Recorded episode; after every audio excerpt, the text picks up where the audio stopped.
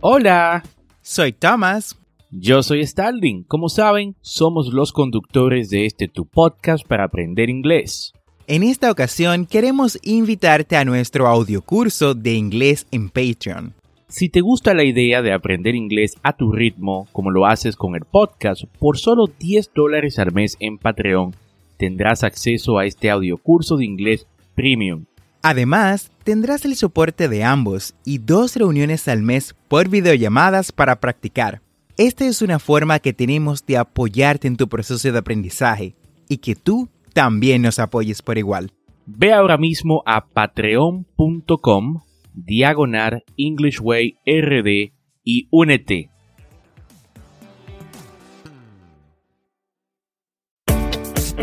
Bienvenidos a English Way RD, tu podcast para aprender inglés con Tomás Martínez y Starling Santos. Y en cada episodio te acercaremos a tu meta de hablar inglés, enseñándote frases, expresiones y gramática de una forma divertida y fácil de entender. Ahora vamos a la clase de hoy. Hey Thomas, how's it going? Good, thanks. And you? Very good. Feliz de compartir con todos nuestros escuchas el día de hoy en el episodio número 50 de este tu programa para aprender inglés. Esto es un podcast y la ventaja es que lo puedes escuchar cuando, dónde y cuántas veces desees. Y cuéntame, Thomas, ¿qué vamos a aprender el día de hoy? Sterling, cuando estamos aprendiendo inglés y ya contamos con cierto nivel de vocabulario, empezamos a traducir de forma ingenua algunas frases del español al inglés de forma muy literal. Y esto es un grave error, ya que en el contexto las frases en español no tienen ninguna traducción al inglés y viceversa. Y digo esto por experiencia propia, al punto de que cuando ya me hice ah, básicamente experto en lo que fue el idioma inglés, que pude hablarlo a nivel avanzado, hacía bromas con los chicos, con mis amigos, sobre traducciones literales del español al inglés. Este es el caso de la expresión qué fuerte que usamos en español para expresar sorpresa y que si estás aprendiendo inglés y sabes que fuerte es strong y qué es what, generalmente dices o dirías what is strong. Y bueno, eso suena muy raro en inglés y eh, no es correcto no es para nada correcto. Pero, para que no cometas este error, hoy estaremos hablando sobre esto. Cómo decir qué fuerte de diferentes formas en inglés. Pero antes de eso, escuchemos la frase del día. To have another language is to possess a second soul. Charlemagne. Excelente esta frase, Thomas, y va perfecta con el episodio de hoy. Tener otro idioma es como poseer otra arma. Esto es muy cierto y es por eso que no podemos traducir las frases de forma literal a otro idioma, porque perderían la esencia. Al contrario, debes adentrarte en la cultura del idioma y es ahí cuando todo tendrá sentido. Totalmente de acuerdo, Starling. Para hablar otro idioma de forma fluida, debes adentrarte en la cultura de dicho idioma, de tal forma que parecerás otra persona cuando hables tu segundo idioma. Es algo literal. generalmente las personas que me conocen muy de cerca cuando hablo español y cuando hablo inglés soy dos personas totalmente diferentes. Además de que datos científicos apoyan que generalmente la red neuronal se reconfigura cuando hablas más de un idioma. Y bueno, Starling, ya que hemos dicho esto, ¿cuál es la primera expresión en inglés para decir qué fuerte? Nuestra primera eh, eh, frase para decir qué fuerte en inglés es no way. No way. Repite conmigo. No way. Esta frase se pronuncia como si fuera una sola palabra. No way. Y tiene un significado parecido a no puede ser que no está muy lejos de qué fuerte. El uso de no way como expresión de consternación se remonta a los años 60 del siglo pasado, aunque el adverbio no way de ninguna manera existe desde el año 1300. ¡Qué fuerte! Nuestra segunda expresión es Oh my God.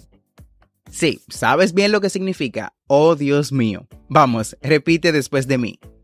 Oh my God. Según un diccionario de jerga inglesa, Oh my God es una locución interjexiva que denota sorpresa o incluso shock. La verdad es que lo solemos usar cuando algo nos ha dejado boquiabiertos, cuando no nos queda de otra que invocar al Todopoderoso.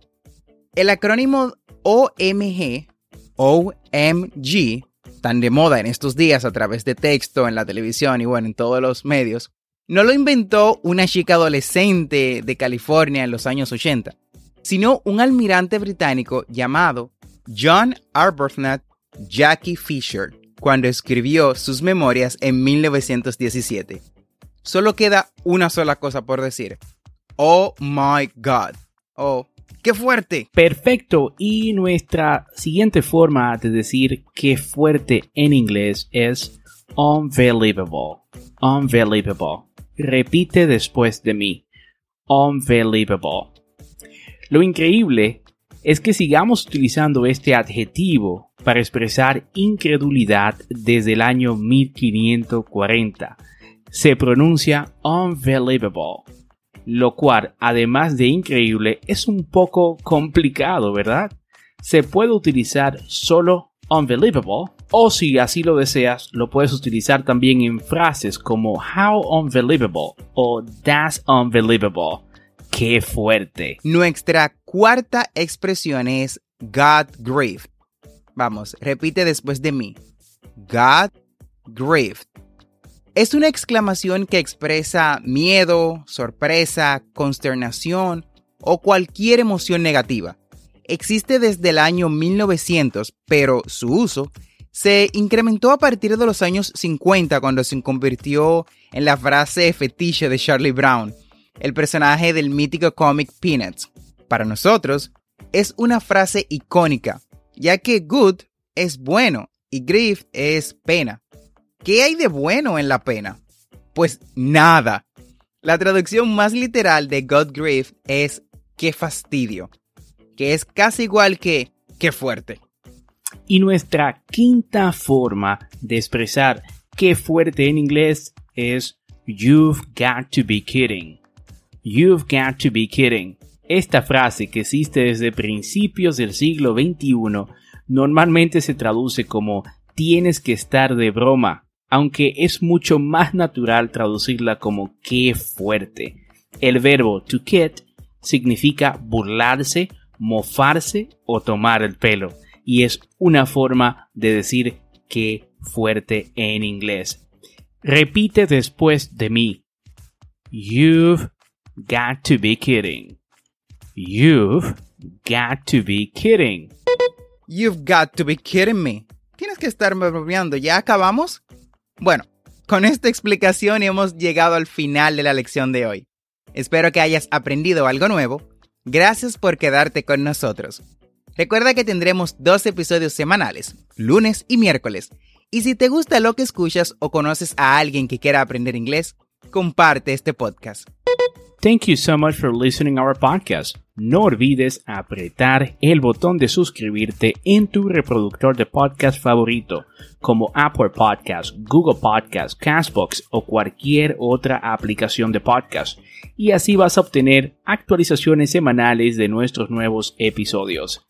Y recuerda, estamos aquí para ayudarte a hablar inglés. Y sabemos lo aburrido que puede ser algunas veces intentar aprender inglés solo con Duolingo o quizás solo viendo películas o leyendo algún libro. Y es por esto que hemos creado una comunidad en Telegram para practicar inglés. Y en esta comunidad vamos a ampliar los temas que trabajamos en los podcasts. Así que busca el link en la descripción de este podcast y únete a nuestra comunidad para practicar inglés en Telegram.